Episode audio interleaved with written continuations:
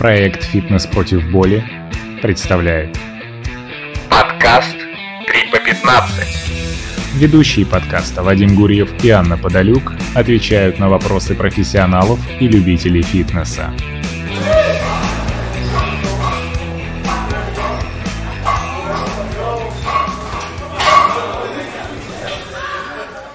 Всем большущий новогодний привет!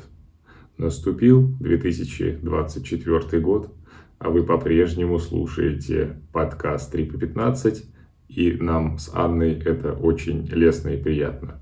Мы поздравляем вас с наступившим 2024 годом, желаем вам всего самого лучшего. Продолжайте творить, сиять, и как мы завершали наш предыдущий второй выпуск, не выгорать Светите, как новогодняя елка, радуйте всех окружающих, поднимайте всем настроение и слушайте наши подкасты. Анна, привет, с Новым годом! Ура, ура! Всех с Новым годом, друзья! Здравствуйте! Очень рада, что мы снова все здесь собрались. Это так прекрасно, что у нас задолго до этого выпуска уже были вопросы от вас, это прямо всегда очень вдохновляет, что работа есть. Э, некоторые люди страдают, что ее мало, а мы вот радуемся, что она у нас есть благодаря вам, вашему интересу, вашим вопросам. И мы надеемся, что так будет и впредь. Давайте переходить к вопросам. 3 по 15. Мы обещали начать с того, что проясним свою позицию по поводу психолога для фитнес-индустрии, фитнес-клуба. Ну, я так понимаю, что многие из вас знают, что существуют спортивные психологи, но понятно, что это люди, которые ну, помогают спортсменам там, перед соревнованиями, да, и достигать каких-то результатов, и что-то с ними такое вот интересное делать. А что, Вадим, как ты видишь себе работу психолога именно внутри фитнес-клуба. Вот у него там есть свой кабинет. Что он делает вообще? Насчет кабинета или не кабинета мы чуть-чуть позже да, это обсудим. А вначале я хотел бы а, напомнить, что 5 октября на моем телеграм-канале Гуру был опрос. И поскольку у меня аудитория не раскрученного канала да, составляет там около 800 человек, но тем не менее я знаю, что большинство из этих людей это ну, на 95% люди, имеющие, конечно, к фитнесу самое прямое отношение, а вообще это, в принципе, тренеры, которые работают, они голосовали за то, считают ли они необходимым позицию психолога фитнес-клубе для оказания помощи персоналу и клиентам. И что мы получили? Значит, 64% опрошенных, а у нас поучаствовало в опросе около 160 человек. Да, это может быть одинаково полезно для сотрудников и клиентов. Это абсолютное большинство, которые посчитали, что это, в этом есть смысл, в этом есть какая-то необходимость. 14% посчитали, что да, но только для сотрудников. 18%, что немало, это, в принципе, второе место по результатам. В этой позиции нет никакого смысла. И 2% написали свой вариант в комментариях. И многие там постарались увести данный опрос в дискуссию, типа почему надо, зачем надо, причем здесь вообще психолог. Я, наверное, в начале позицию-то свою озвучу, почему вообще этот вопрос поднимается. По поводу психолога. Ребят, я вам так скажу, вот я с тренерами работаю не только вот в компании, да, в большой, в которой я являюсь там штатным методистом, где-то 8 лет. Получается следующее, что когда ты выступаешь с той или иной лекцией, какой-то материал приводишь, который связан с вопросами тренинга непосредственно, то есть я называю это какие-то методические вопросы, что к ним можно отнести, ну, то есть там, как похудеть, как накачаться, ну, грубо говорю сейчас, да, какие-то вещи, связанные с э, развитием физических качеств, какие-то вещи там связанные с теорией и методикой, то есть все, что мы с вами любим, чем мы интересуемся в контексте именно тренинга, сколько там вешать и как часто на штангу я имею в виду и так далее. И удивительным образом все эти 8 лет, удивительным образом все эти 8 лет всплывают вопросы, которые с методической составляющей, ну, по крайней мере, вот в этом общепринятом ключе, не связаны никак. Вопросы связаны с тем, что клиент хочет, не может, не понимает, не знает и так далее и тому подобное. То есть это вещи не про то, какой протокол кардиотренировки лучше подобрать там в заключительной части занятия. Это вещи не про то, как развивать подвижность в суставах, не про какую-то логику составления тренировочных программ. Это вопросы совершенно, которые а, находятся в отдельной области. И я как человек, у которого нет психологического образования, хотя я как тренер да, с высшим образованием у меня есть в дипломе энное количество там, общей психологии, у меня есть энное количество часов там, психологии спортивной, но я прямо скажу, что тот контекст, в котором мы с вами находимся, это совершенно не та область, где можно применить было бы эти знания там, и, и считать, что это сделано профессионально. Поэтому эти вопросы, они всплывают настолько часто, и более того, то есть там в клубах, которые находятся в определенном, там даже ценовом сегменте, где вроде как кажется, что люди, обладающие определенным достатком, люди, обладающие определенной сознательностью, приходят да, на занятия стоимостью, там, не знаю, 6-7 тысяч рублей за час. Люди, которые добиваются, в принципе, каких-то там, да, больших успехов в своих профессиях, там, да, кто-то там добивается больших успехов в бизнесе. Я всегда думал, что этот вопрос мотивационный там, или вопрос вообще подхода к делу, он закрыт, потому что, ну, как бы, если человек относится к этому с, с таким рвением, с такой, там, с такой организацией к своей работе, я думал, что этот подход как-то распространяется и на другие сферы жизни но я вынужден признать, что это никак не связано. И эти вопросы, когда вроде бы тебе человек платит, платит много за занятия, вроде как на словах, вот это да, формально, логически, то есть он в этом заинтересован, но когда ты начинаешь тренировочный процесс, ты видишь, что это не про то, что мы не знаем, как программу составить, или не, не про то, какие там средства подобрать, которые были бы комфортны. Мы видим то, что человек сознательно или нет, просто упирается и отказывается да, это выполнять. То есть мы очевидно понимаем, что здесь какая-то идет проблема, связанная не с тем, что тренер может или не может. То есть здесь должен быть другой подход.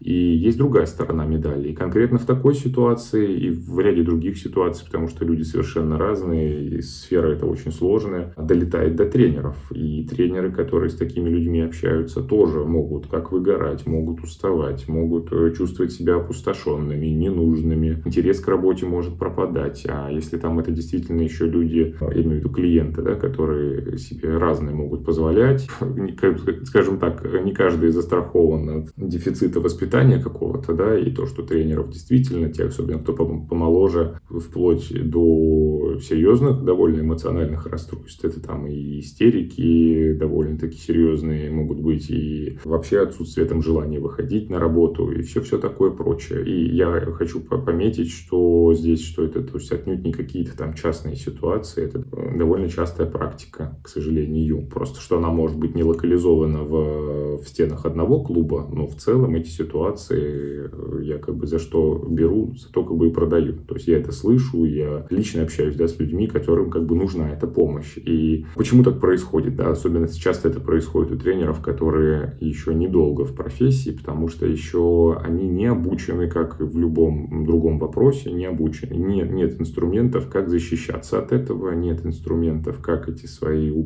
границы личные отстаивать, как себя вести в этих ситуациях. И, на мой взгляд, это вот другая сторона медали, где психолог может быть полезен. Вот вопрос в том, где он может сидеть и э, надо ли ему сидеть, или он должен быть, условно говоря, в, в определенном диапазоне времени доступен как для сотрудников, так и для клиентов компании, а сам работать может у себя в кабинете где-нибудь, где он и так работает быть готовым к тому, чтобы по онлайн да, подключиться в любой момент и провести консультацию вот в этот диапазон, о котором вы договорились, на мой взгляд, мне кажется, это правильно. Я понимаю, что насильно человека не принудишь туда, не записаться, не прийти. Это дело совершенно добровольное, но я думаю, что если мы как бы выстроим культуру, попытаемся выстроить, хотя бы некоторые из нас начнут говорить об этом, писать об этом, чаще обращать внимание на то, что это вообще-то проблема очень серьезная, а и со стороны клиентов, которые тоже не понимают, что если они в голове там что-то у себя не поменяют, что никакой тренер не поможет.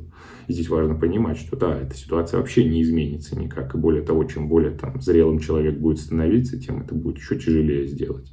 То есть это надо делать. Иначе мы, как в одном из постов у тебя читал, да, получим скоро такую запущенную картину мира, да, там и понимание себя в этой картине, что там уже, к сожалению, вообще будет поздняк что-то делать, и на это нужно обращать внимание. И для тренеров, потому что, ладно, то клиентов, там, люди взрослые часто, и могут, чаще это взрослые люди, и, в принципе, с ними нянчиться, да, каждый тренер не должен и не будет, но вот тренерам что делать, особенно когда это молодые тренеры, а когда это могут быть вполне себе перспективные тренеры, которые ответственные, знающие, как правило, такие выгорают и получают вот эти вещи гораздо чаще, потому что такие толстокожие люди, не особо заинтересованные в работе, их как раз-то меньше цепляет, то есть еще скорее, что они вас там словами на букву Х покроют и, и правильно как бы сделают в этом ключе, но вот именно тренеры такие, которые обладают высоким уровнем эмпатии, заинтересованности, которые вот ответственно к своей работе подходят, вот они как раз чаще всего и страдают. И э, шансы, кстати, высоки, то, что они просто, если такие ситуации будут повторяться,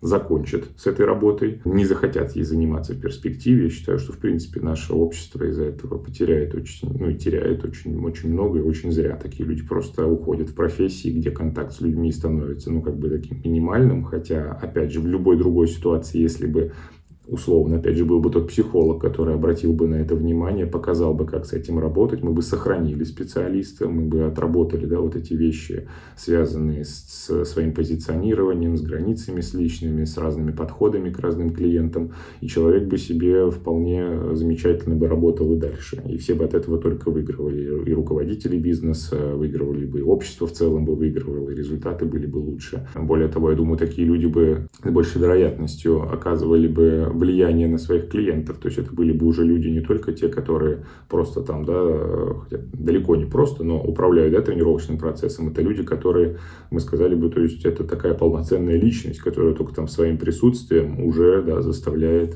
какие-то внутренней трансформации своего подопечного переживать. И, на мой взгляд, эта позиция, она очень важна. На мой взгляд, она сейчас, как я вижу вот эту ситуацию изнутри, она принципиальная. Если мы будем этот вопрос откладывать дальше, отодвигать его постоянно или делать вид, что ничего не происходит, это вот хорошая поговорка «толочь воду в ступе», да, то есть как-то вот, когда ты вот делаешь какую-то, если я правильно сейчас да, раскрываю суть этой поговорки, действия какие-то есть, но ты не видишь никакого никакого продвижения и результата. Что мы да, можем сделать в этом ключе? Ну, как минимум, все вместе обратить внимание на эту проблему. Хотя, опять же, я должен оговориться и о позитивной стороне вопроса, что многие, как тренеры, так и клиенты фитнес-клубов, в целом люди, да, вот вокруг, они обладают достаточным количеством понимания, какой-то рефлекс самосознания, уже занимаются, и уже у них все там как бы гораздо лучше в этом вопросе. Тренеры себя чувствуют более уверенно и понимают, как работать. Это положительно сказывается на том, что они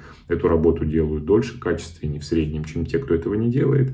Ну, а те люди, которые, наоборот, пришли за результатом, они, разбираясь в своей голове, как мы с коллегами говорим, наводя порядок на чердаке, да, тоже добиваются лучших результатов. Более того, эти результаты могут в перспективе времени удержать тоже с наибольшей вероятностью. Супер, спасибо большое. Мне кажется, это прямо очень подробный ответ и очень понятна мне твоя позиция и близка. Тут я единственное, что может быть расширила бы ситуация следующая. Я прямо искренне верю, то есть я смотрю, как обучают, например, психологов, и вот у психолога, прежде чем он выходит в личную практику, у него должно быть, ну, в разных техниках по-разному, но обычно это 250 часов личной психотерапии. То есть 250 часовых консультаций у этого человека должно быть с профессиональным психологом, прежде чем его самого допускают помимо всех прочих теоретических и практических знаний, навыков там и так далее, прежде чем он выйдет работать с людьми. И я прям искренне считаю,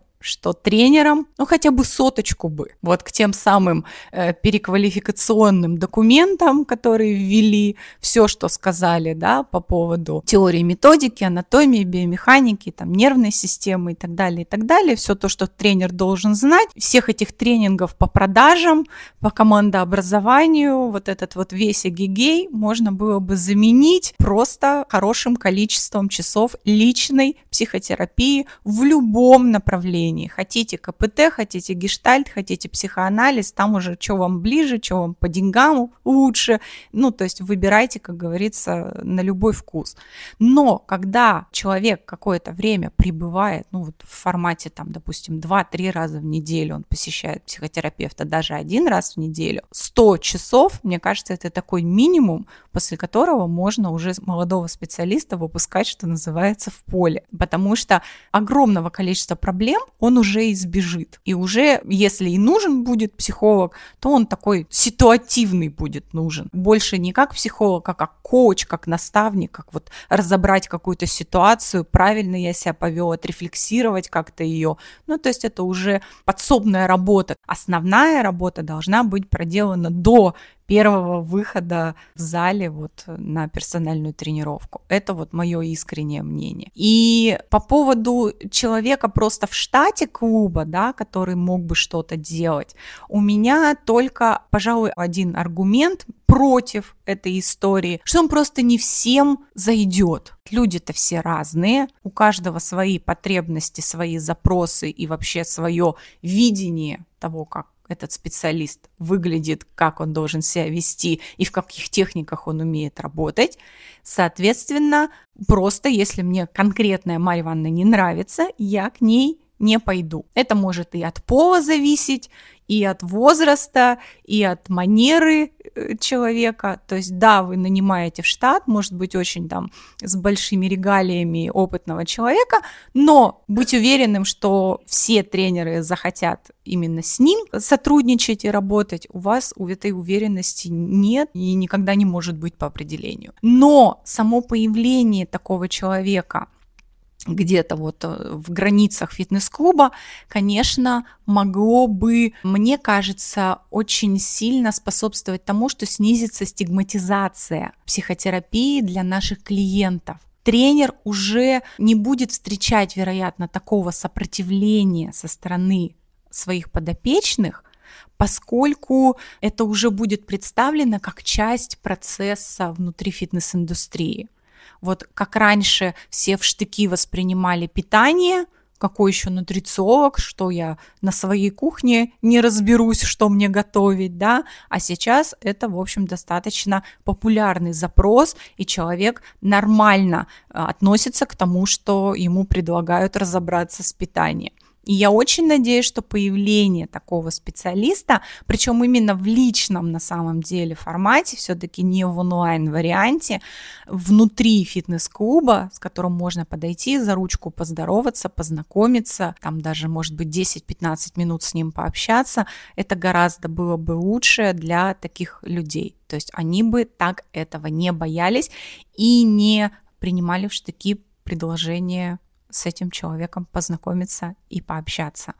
То есть можно было бы решать более узкие вопросы, и таким образом клиент бы втягивался, и уже дальше не то, что он обязан с этим специалистом работать, а это тот человек, который снимал бы возражения и страхи в отношении индустрии именно психологической в целом, потому что своего психолога, конечно, надо каждому найти, и тот, который будет в зале, не обязательно он, но это может быть вот тот самый, э, как это, врач скорой помощи, да, который здесь и сейчас как-то все разрулит, поможет, подскажет, поддержит и направит. Я с тобой абсолютно согласен. Как всегда, благодарю за то, что ты расширяешь то, что я говорю с одной стороны, ты дополняешь другой. И я вот в заключении этой темы хотел бы сказать, что вообще культура работы человека вот именно в своей ментальной составляющей. То есть тяжелая работа, и она, ну, с одной стороны, к счастью, уже доступна и осознана большим количеством людей.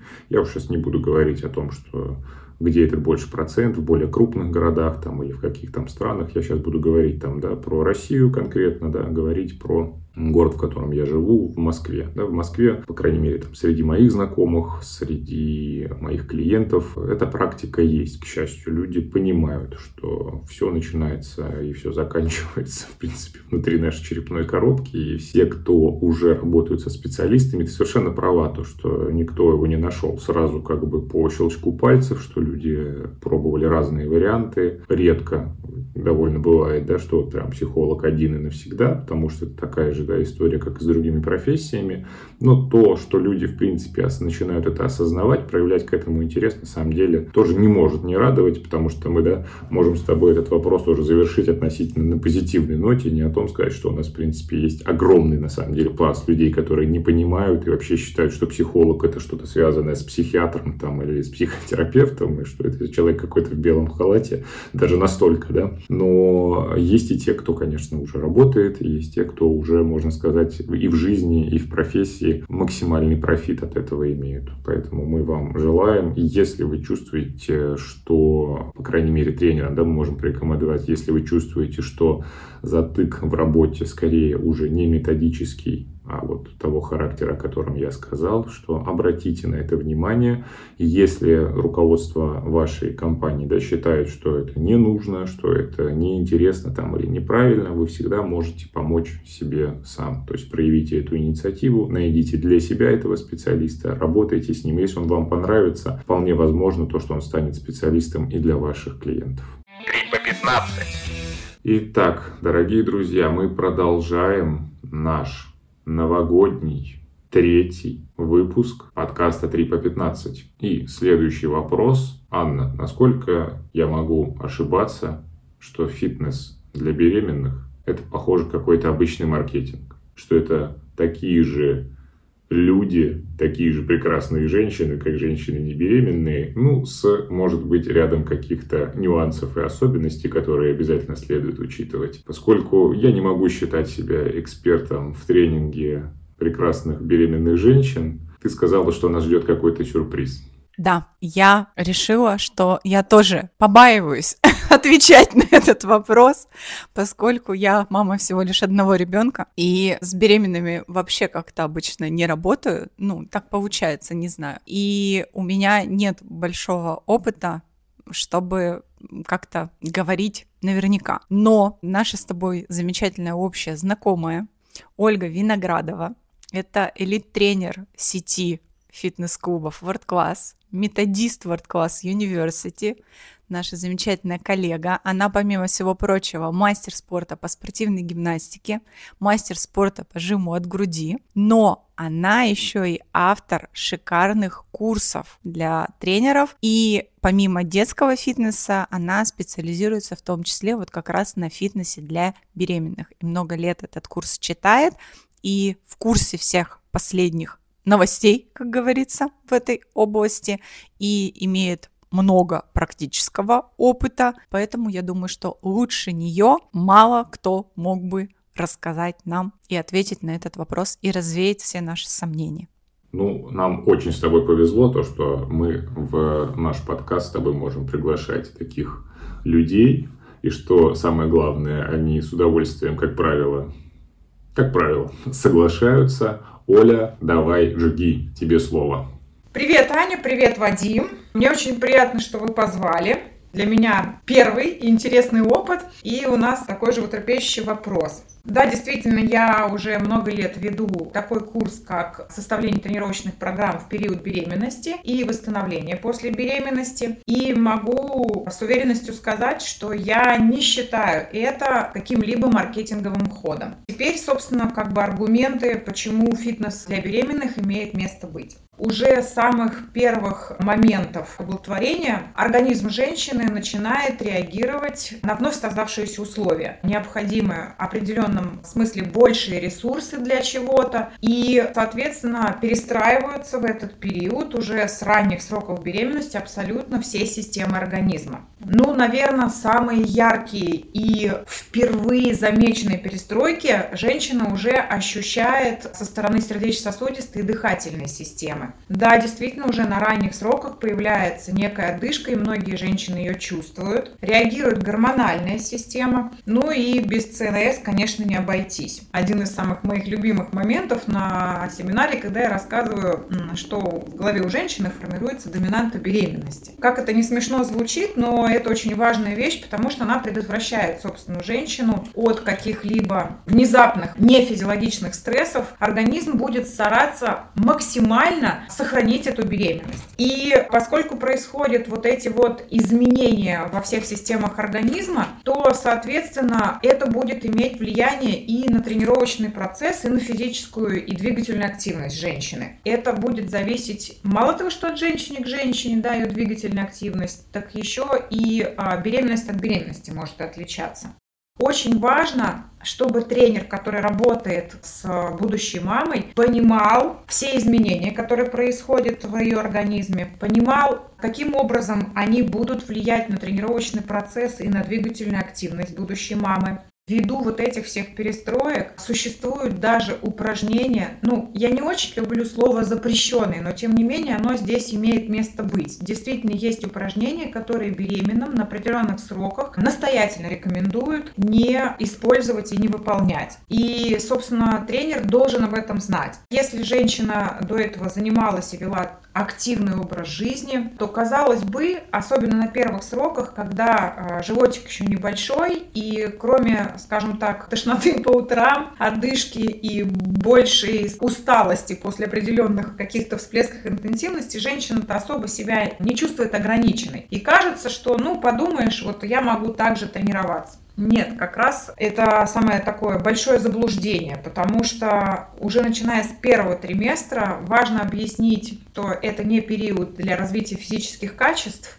это период, в который женщина может, в целом, можно сказать, должна заниматься, потому что по современным рекомендациям акушеров-гинекологов а мы знаем, что физическая активность в период беременности будет иметь достаточно положительные влияния на организм мамы. Самые такие, да, яркие, наверное, моменты. Ну, во-первых, физическая активность грамотно подобранная поможет организму будущей мамы лучше адаптироваться к имеющимся изменениям. Она поможет контролировать такой важный момент, о котором переживает, наверное, каждая женщина, это набор веса она нам поможет контролировать определенные изменения в опорно-двигательном аппарате, которые на более поздних сроках, ввиду изменения центра тяжести, могут приводить к разного рода болевым ощущениям. Плюс ко всему, любая двигательная активность будет способствовать лучшему пищеварению, лучшему сну, лучшему настроению. И как раз-таки не всегда те тренировки, которые женщина могла себе позволить до беременности, она может себе позволить во время беременности. Более того, для каждого триместра существуют определенные цели и задачи. И поэтому очень важно уточнять, на каком сроке, собственно, приходит женщина заниматься, потому что таким образом тренеру проще уже подобрать и упражнения, интенсивность этой тренировки, помочь предвосхитить какие-то проблемы с тем же самым опорно-двигательным аппаратом ввиду того, что происходит изменение. Ну и, конечно же, самый такой важный момент – это не навредить ей. Поэтому обычно да, тренировки в период беременности, они как раз-таки подразделяются у нас с вами по триместрам, и в каждый триместр мы решаем свои цели и задачи. Если нам не запрещает заниматься врач, и это прям должно быть вот прям строго-строго, наистрожайшим образом, я бы сказала, получить разрешение врача. Возвращаясь к цели, в первом за триместре основная цель это поддержание двигательной активности, это помочь сердечно-сосудистой системе адаптироваться, потому что в первую очередь возрастет объем циркулирующей крови, и она будет подстраиваться там, изменением ЧСС, изменением количества сердечного выброса, а это те показатели, которые тренер даже вне беременности учитывает при составлении тренировочных программ. Собственно, в первом триместре особо каких-либо таких запрещенных упражнений нет, пока еще ничего не стесняет движение. Но, тем не менее, мы исключаем классические упражнения на пресс, либо упражнения в исходном положении лежа на животе. И вот тут такой тоже интересный момент. Иногда ты слышишь рекомендации от врача и думаешь, интересно, а чем это все продиктовано? Слово сказать, я тоже так удивлялась иногда, но потом я поняла, проще врачу на самом деле запретить, чем объяснить, с какими нюансами да, с какими нюансами нет. И вот тут я стала их поддерживать, потому что во втором триместре появляется рекомендация, которую мы сейчас коротко проговорим. И тоже мне один раз, ну, не то чтобы сделали замечание, спросили, ну, почему вы запрещаете это? И вот, собственно, я объяснила это человеку, почему мы запрещаем, потому что мы понимаем, что уровень и бэкграунд тренеров, которые приходят ко мне, например, на семинар, он разный. И мне проще действительно ограничить какие-то вещи, дабы перестраховаться. Поэтому в первом триместре убираем упражнения лежа на животе. Убираем, конечно же, работу на субмаксимальных и максимальных весах. То есть в среднем это интенсивность где-то 60-70%. Соответственно, убираются все упражнения, которые будут повышать внутрибрюшное давление, либо выполняться в изометрическом режиме, то есть в режиме статики. Почему? Опять-таки, сердечно-сосудистая система претерпевает определенные изменения, и статические упражнения будут ставить сердечно-сосудистую и дыхательную систему в еще более напряженные условия работы. Что касается второго триместра, существует рекомендация, что после 16-20 недели мы исключаем упражнения лежа на спине. И многие женщины об этом могут просто не знать. Когда женщина находится на этом сроке, плод уже достаточно большой, и долгое лежание на спине может приводить к синдрому нижней полой вены. Что это значит? Это значит, что механически ребенок давит на нижнюю полую вену, что начинает перекрывать, соответственно, венозный отток, и это ставит венозную систему более напряженные условия работы. И да, это будет фактором, одним из для развития потом такого осложнения в период беременности, как хроническая венозная недостаточность. Не единственным, хочу подчеркнуть, но одним из. И женщина может почувствовать неприятные симптомы в виде головокружений, тошноты. Если она долго полежала в положении лежа на спине, либо выполняла какие-то упражнения, то, соответственно, может появиться. В целом, проблема решается просто тем, что женщина переворачивается на бок. И эти симптомы в целом уходят. Но мы понимаем, что тренер может растеряться. Женщина может растеряться. Потому что в этот период мы немножечко чуть более трепетнее к себе относимся. Уж лучше, вот действительно, проще запретить. Женщина говорит, а я сплю на спине. Да, но это происходит дома, вне ответственности тренера. Это во-первых. Во-вторых, конечно, ничего криминального не случится, если там 30 секунд или какое-то короткое время женщина проведет на спине. Но опять-таки, дабы предвосхитить какие-либо неприятные ситуации, я рекомендую на своем семинаре исключить упражнения лежа на спине. Почему 16-20 недель? А все будет зависеть от того, насколько быстро растет живот. Чем больше срок, тем, соответственно, больше шансов получить такой момент. Далее, что добавляется на втором триместре, ну, запрещающие упражнения. Есть понимание, что, конечно же, исключаются контактные виды спорта и экстремальные виды спорта. Все это связано с риском падения и, соответственно, с риском потерять эту беременность. Не рекомендуется езда на велосипеде. Но имеется в виду велосипед, средство передвижения. Позиции велотренажера, велотренажер со спинкой, в принципе, допустим, если животик не мешает движением ног. Что еще из таких запрещенных упражнений? Также остается статика запрещена, классические упражнения, соответственно, в виде всевозможных скручиваний и изгибаний корпуса. Но любая женщина переживает, а вдруг диастаз, а вдруг у меня там какие изменения в осанке, как же так? Существует так называемые мягкие упражнения, дыхательные упражнения для мышц живота в период беременности, которые женщине можно выполнять вплоть до последних сроков беременности. И плюс этих упражнений еще и в том, что мы работаем над мышцами тазовой диафрагмы, потому что механически за период беременности эта структура анатомическая испытывает достаточно серьезные нагрузки. От того, как мы выстраиваем процесс, будет зависеть еще и восстановление женщины после беременности особенно после пятого месяца беременности, стоит внимательно относиться к упражнениям, например, с большой амплитудой в тазобедренных суставах. В организме женщины активно вырабатывается такой гормон, как релаксин, и его действие направлено на подготовку таза к родам. Было бы, наверное, с одной стороны, очень удобно, если бы этот гормон воздействовал настолько на связки таза, но он попадает в основной кровоток, и с основным кровотоком, конечно же, он разносится по всему организму. В этот период женщины, многие отмечают, прибавку гибкости. Это не так плохо, но упражнения с большой амплитудой могут создавать стрессовую нагрузку на лонное сочленение. И это будет приводить к воспалению в области лонного сочленения. Это называется симфизит. Оставлять тренировки, не оставлять тренировки в этот период, стоит решать опять-таки с врачом, который ведет эту женщину. В зависимости от, соответственно, каких-то клинических да, проявлений и симптоматики.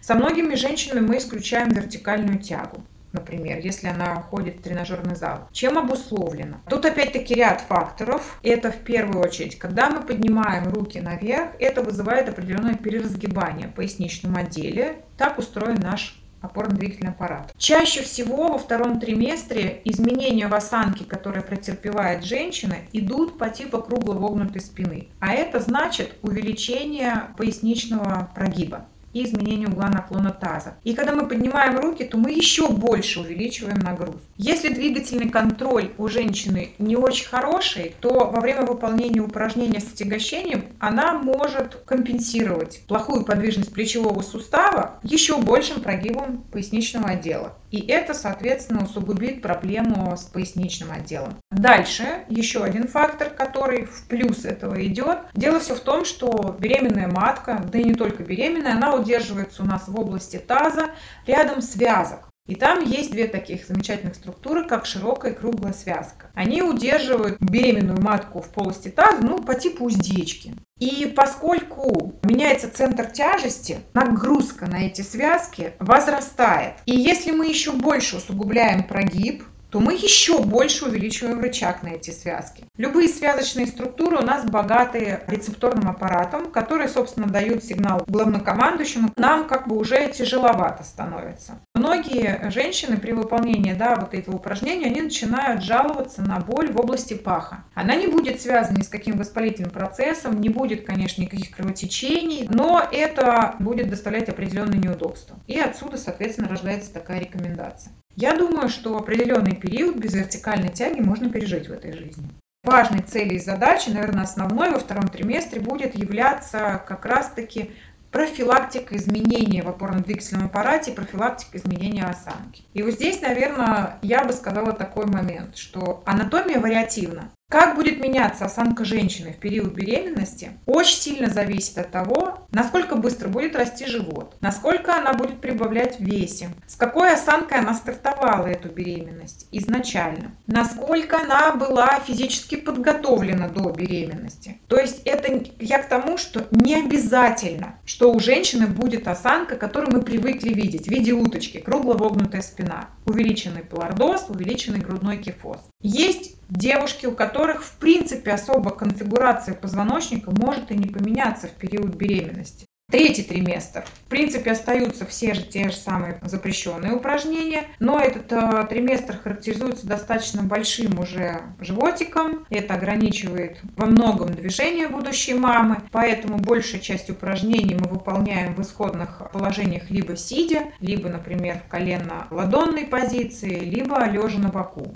Колено-ладонная позиция вообще фаворит этого триместра, я считаю. Это одно из самых разгрузочных таких положений. Из этого положения очень удобно уйти, например, в позу там, ребенка. Это прекрасно расслабляет поясничный регион. Еще в третьем триместре целью и задачей является внедрение, например, упражнений профилактику плоскостопия. У многих женщин после беременности меняется размер ноги. Почему это происходит? Опять-таки по причине того, что э, гормоны воздействуют воздействует на соединительную ткань. И если мы при этом не работаем да, с функционалом мышц голени и стопы, то да, у нас есть шанс после беременности превратиться в хоббита. Вот эти вот упражнения на профилактику, в принципе, они занимают ну, треть тренировки точно. Отдельно еще стоит сказать, что в любом триместре у нас увеличенное время разминки и заминки. Для чего? Для того, чтобы дать возможность организму будущей мамы плавно вработаться в дальнейшую основную часть тренировки. Вот, поэтому, да, конечно же, фитнес для беременных, вот тут это ни разу не маркетинг, я могу сказать. Но здесь будет очень сильно зависеть на то, насколько действительно женщина доверяет своему тренеру, да, либо там врачу, с которым она может какие-то моменты, допустим, там обсудить. 3 по 15. Мы продолжаем подкаст 3 по 15. Третий вопрос. Ань, ну, насколько я знаю, в этом выпуске мы должны разобрать вопрос, который связан с хронической болью. Ну, учитывая вообще название нашего проекта и кто из нас больше отвечает за такие вопросы, все напрашивается само собой. Ну, в принципе, я так понимаю, он тебе сейчас перед глазами прочитает да, этот вопрос. Насколько я помню, он специфически связан с акромиально-ключичным да, сочленением. Вот. Ну, я думаю, что принцип, которым э, ты поделишься при подходе с этой проблемой, он будет весьма универсальный.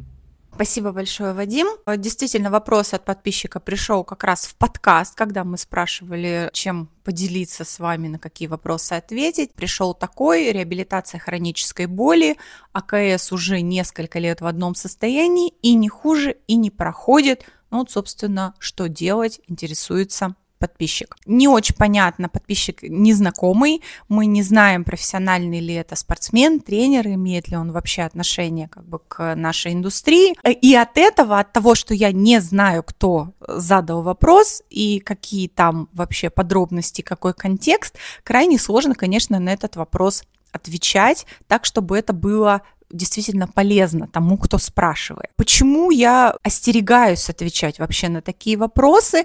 Потому что всегда, когда мы говорим о боли, о каких-то травмах, о каких-то проблемах, нам важен контекст. Нам важен конкретный человек с его опытом, с его убеждениями, с его, как я это называю, точкой А и точкой Б. Где он был до травмы, что он вообще из себя представлял в физическом плане и куда он собирается когда от травмы избавиться. Оно ему для чего? В данном случае хроническая боль, ну вот понятно, что уже речь идет о сроке несколько лет, то есть это 2-3 года, я могу только предположить, человек испытывает какую-то боль.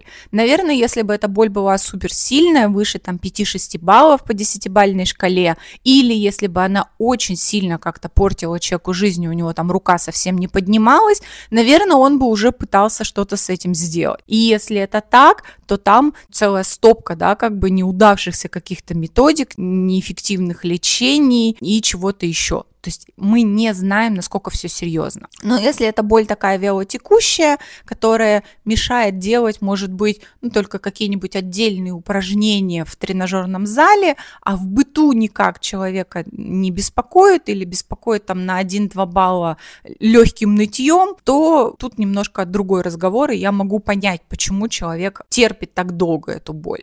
И опять здесь непонятно количество попыток, и не хуже, и не проходит. А что ты сделал для того, чтобы стало лучше? Это первый мой вопрос. Какой уже опыт лечения у тебя был. И если бы про этот опыт лечения мы что-то уже знали, то опять же какую-то часть рекомендаций стандартных мы бы отбросили в этой истории, потому что понятно, что для конкретного человека они по какой-то причине не сработали. То есть тоже такая терра инкогнита. Непонятно, как болит, какие признаки, что человек не может делать и, соответственно, что он пытался сделать для того, чтобы перестало болеть. И сталкиваюсь я с людьми, которые действительно ничего не делали и не делали больше, чем 2-3 года когда говоришь человеку, а сколько там вот у вас спина болит? Что говорит, ну вот лет 15, наверное, уже так-то беспокоит. Ну вот когда-то на заре я один раз сходил к неврологу, он мне прописал таблеточки, ну и с тех пор я вот ничего особо-то и не делаю.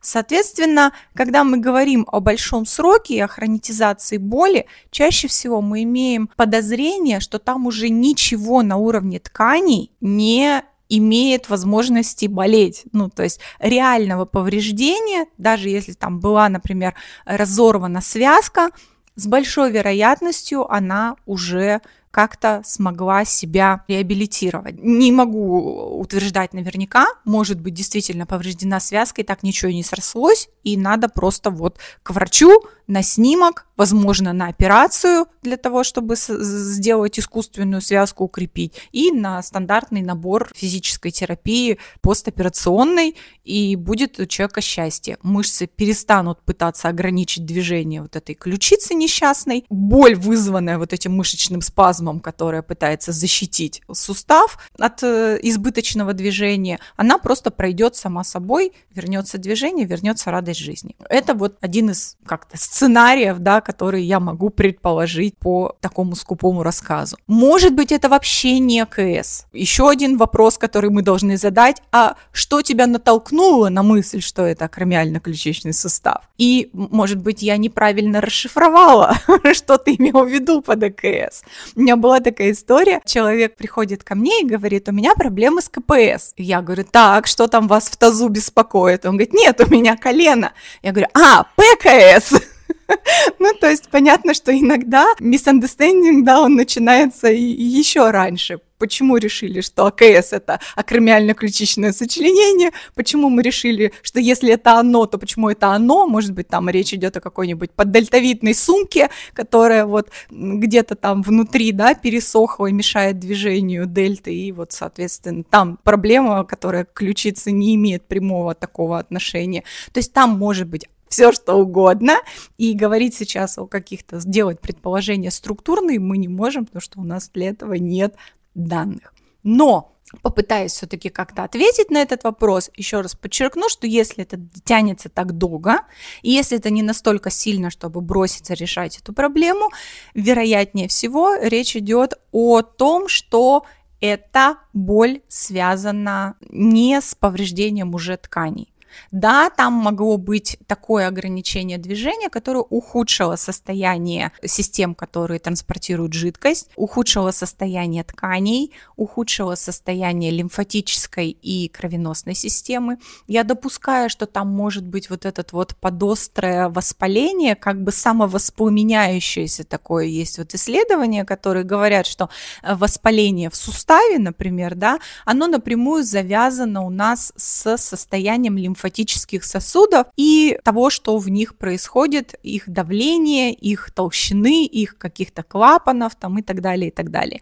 И если лимфатическая система в этой зоне, она нарушается, потому что травма, и потом травмы уже нет, все уже зажило, а лимфатическая система все еще никак себя вот не реабилитировала и на полную не восстановила себя.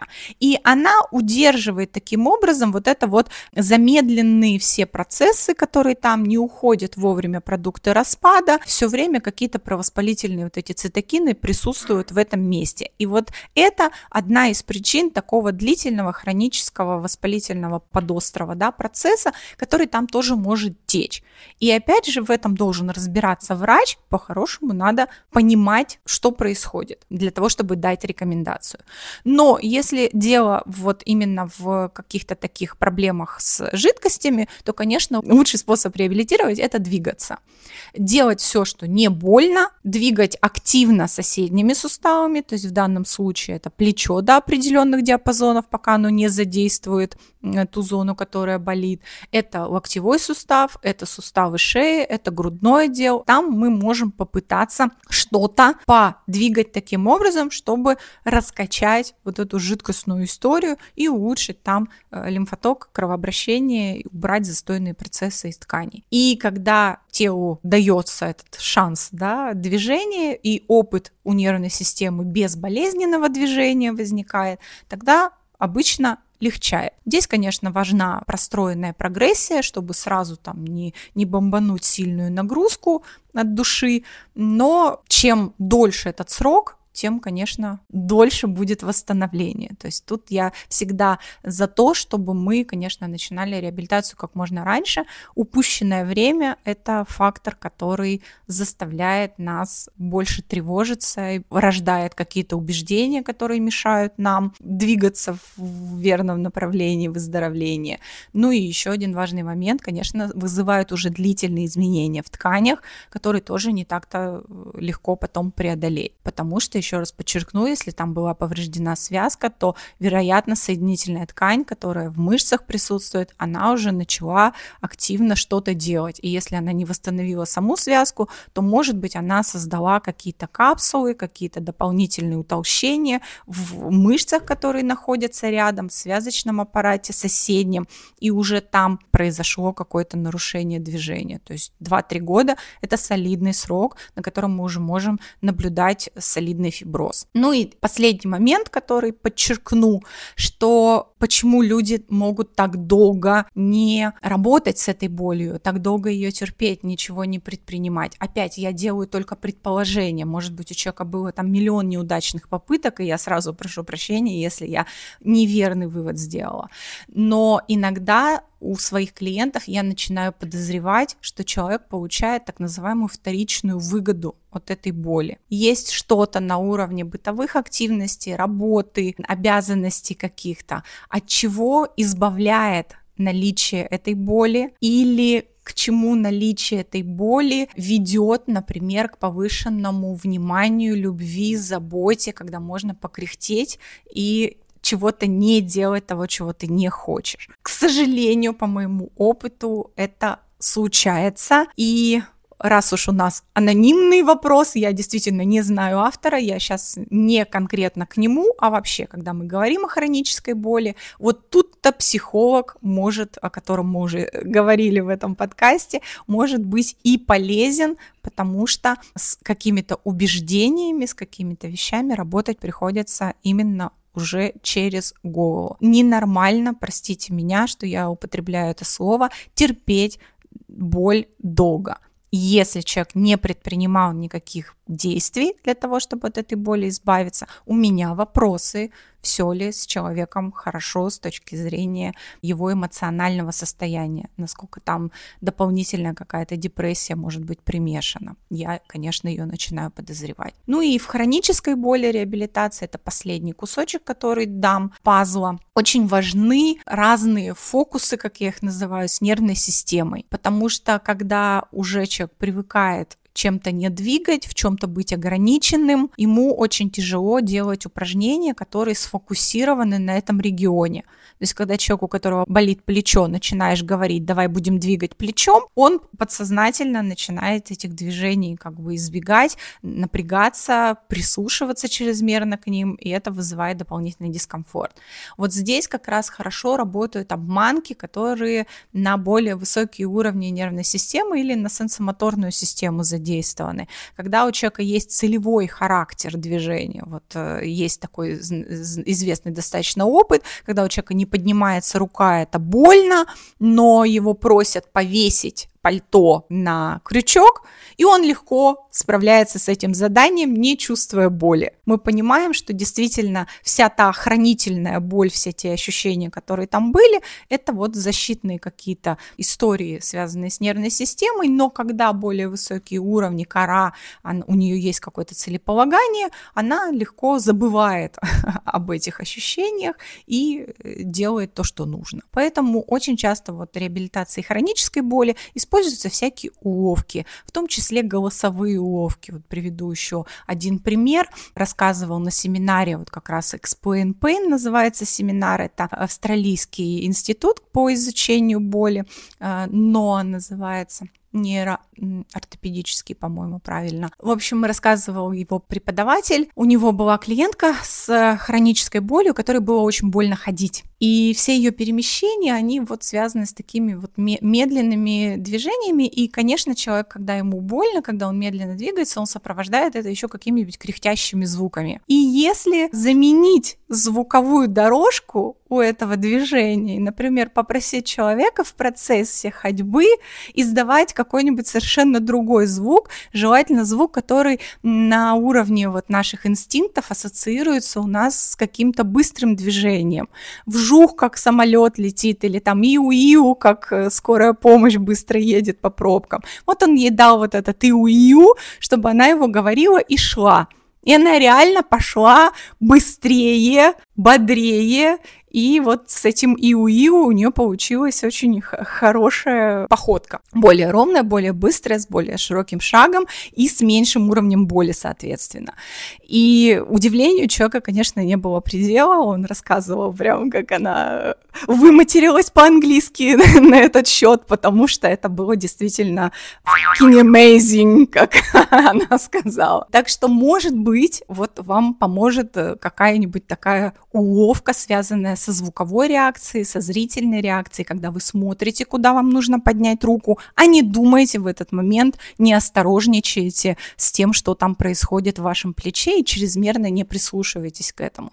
То есть в отличие от реабилитации срочной, когда вот только-только сделали операцию, и мы сразу же приступаем к этой работе, вот тут нам нужна осознанность, контроль, и мы стремимся сознание человека отправить в травмированную зону для того, чтобы он обеспечивал безопасное движение. Когда речь идет о хронической боли и достоверном отсутствии каких бы то ни было повреждений тканей, то есть мы не боимся ничего порвать, ничего сломать, в этот момент мы наоборот говорим, прекрати концентрироваться и всячески пытаемся абстрагировать человека, увести его из этого внутреннего контроля и переключить его внимание на какие-то внешние ориентиры и на более глобальное целеполагание.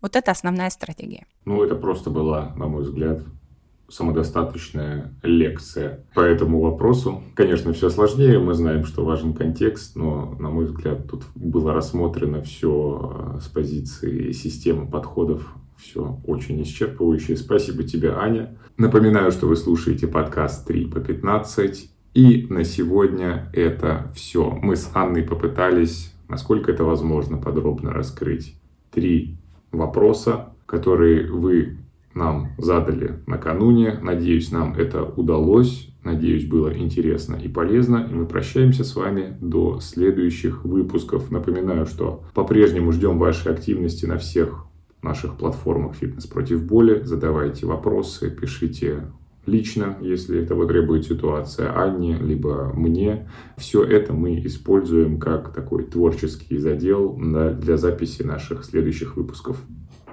Да, и Спасибо большое, Вадим.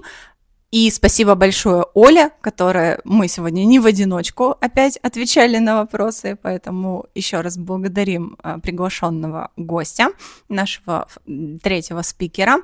А я хочу уже сделать доброй традицией тот факт, что мы анонсируем темы следующего подкаста прямо сейчас. Итак, три следующих вопроса, которые мы от вас получили. После активных нагрузок температура держится два дня. Что это может означать? Вот у вас, Анна, есть своя студия, и второй вопрос звучит так, о чем надо мне подумать перед открытием. Посоветуйте, как не облажаться. И, наконец, третий вопрос задали Вадиму. Зачем он на собеседовании спрашивает соискателей, что они читают? Хотите узнать ответы на эти вопросы? Мы ждем вас в качестве слушателей нашего следующего выпуска. Еще раз всех с наступившим Новым годом. Любим, целуем, обнимаем. Пока-пока. Проект «Фитнес против боли» представляет Подкаст 3 по 15. Ведущие подкаста Вадим Гурьев и Анна Подолюк отвечают на вопросы профессионалов и любителей фитнеса.